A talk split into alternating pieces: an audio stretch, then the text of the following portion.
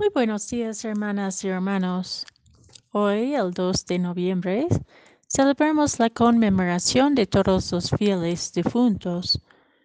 En Perú, por lo menos, la primera lectura es de Job, capítulo 19, versículos 1 y 23 a 27a.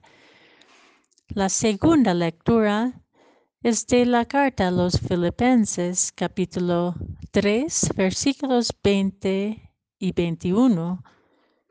Y el Evangelio es según San, San Marcos, capítulo 15, versículos 33 a 39 y capítulo 16, versículos 1 a 6. El mediodía se oscureció toda la tierra hasta las tres de la tarde. Y a esa hora Jesús exclamó en voz alta, Eloi, Eloi, lama sabactani, que significa, Dios mío, Dios mío, ¿por qué me has abandonado? Algunos de los que se encontraban allí, al oírlo, dijeron, está llamando a Elías. Uno corrió a mojar una esponja en vinagre y poniéndola en la punta de una caña, le dio a beber, diciendo, vamos a ver si Elías viene a bajarlo.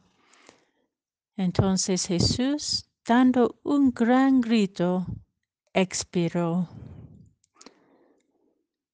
El velo del templo se rascó en dos, de arriba abajo.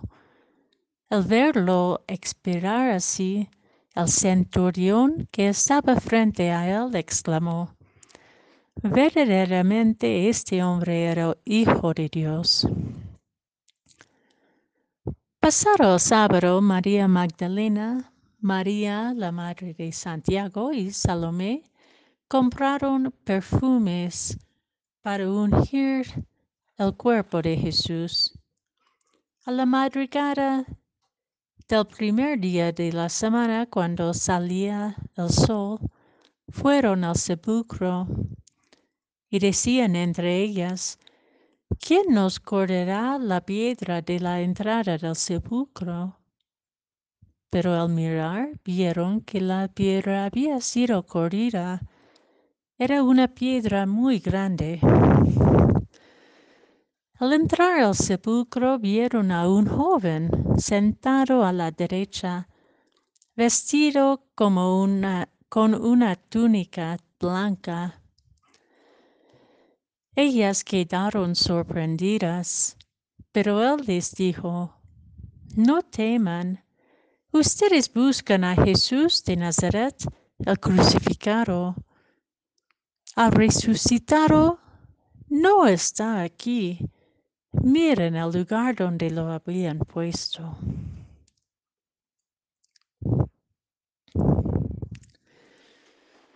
Cuando contemplo la belleza de este día en que conmemoramos nuestras almas benditas, me siento parte de una gran procesión, empujada por una fe compartida en la multitud, llena de esperanza.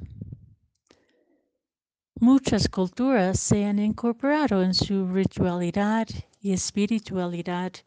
Una gran reverencia por los antepasados, por los espíritus de nuestros seres queridos que nos han precedido y que siguen acompañándonos de otra manera. La ausencia y la pérdida de un ser querido, especialmente por una muerte repentina o solitaria o sufrida, nos duele y nos interpela. Como las mujeres al ir muy de madrugada al sepulcro, queremos llevar también nuestros gestos de amor a donde están sepultados nuestros seres queridos. Pero Dios no cesa en sorprendernos, pues el amanecer disipa la larga noche. La piedra está recorrida El sepulcro está vacía, vacío. Preparando mi meditación de la liturgia de hoy, me doy cuenta que hay una variedad de lecturas de hoy según el lugar del mundo donde uno, se encuentra. Tal vez este mismo nos enseña que las lecturas están llenas de la victoria de la vida sobre la muerte. Dicho de otra manera, la muerte es parte de la vida, pero nunca tiene la última palabra. El Evangelio según San Marcos, que acabo de compartir, me emociona en ese sentido. En la agonía de la muerte puede haber un sentir de abandono de Dios, de los y las que amamos. Jesús mismo lo experimentó.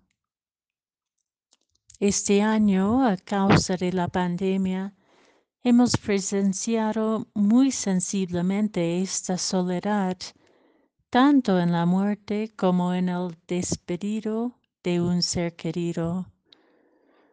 No hemos podido reunirnos, acompañarnos como costumbre.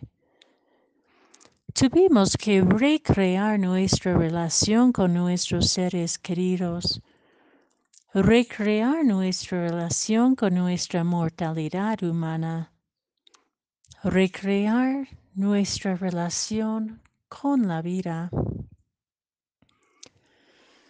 Cuando Jesús murió, nos dice San Marcos, el velo del templo se rasgó en dos.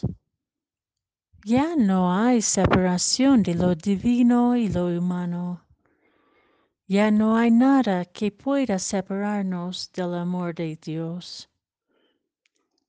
Todo lo humano, incluyendo nuestra muerte, está santificado no teman, nos dice. El crucificado ha resucitado. El dolor de la muerte se ha transformado en la alegría de la vida plena.